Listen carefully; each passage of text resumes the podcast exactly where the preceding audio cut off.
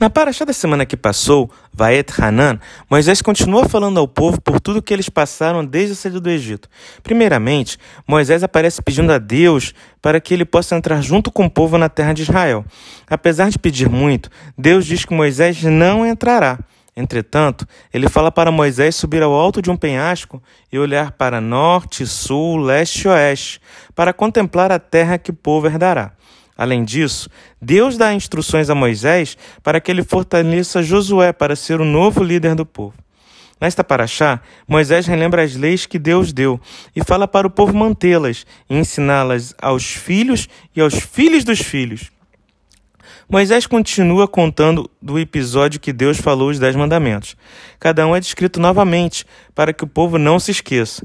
Uma coisa interessante que nos é destacada é que o povo fala que cumprirá os mandamentos mesmo antes de ouvi-los. O que nós ouvirmos, nós faremos. E isso é a diferença que o povo judeu tem dos outros povos.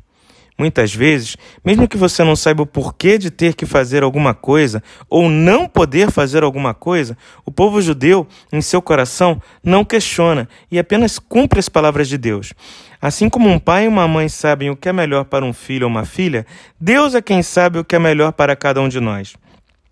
E por mais que pareça difícil saber como nos comportar ou proceder, na verdade, tudo já está bem explicado para nós na Torá.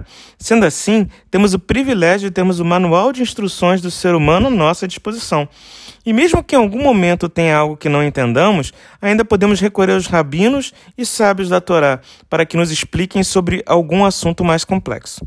Nessa paraxá, Deus também nos adverte para que não saiamos de seus caminhos e que temos nos desviar para a direita ou para a esquerda. Uma das partes mais emocionantes da paraxá é quando em seu meio temos uma parte do chamar Israel.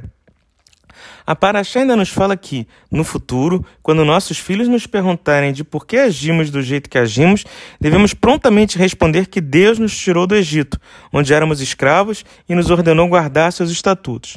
Deus não nos deixou. Na verdade, Ele está conosco a cada dia que se passa.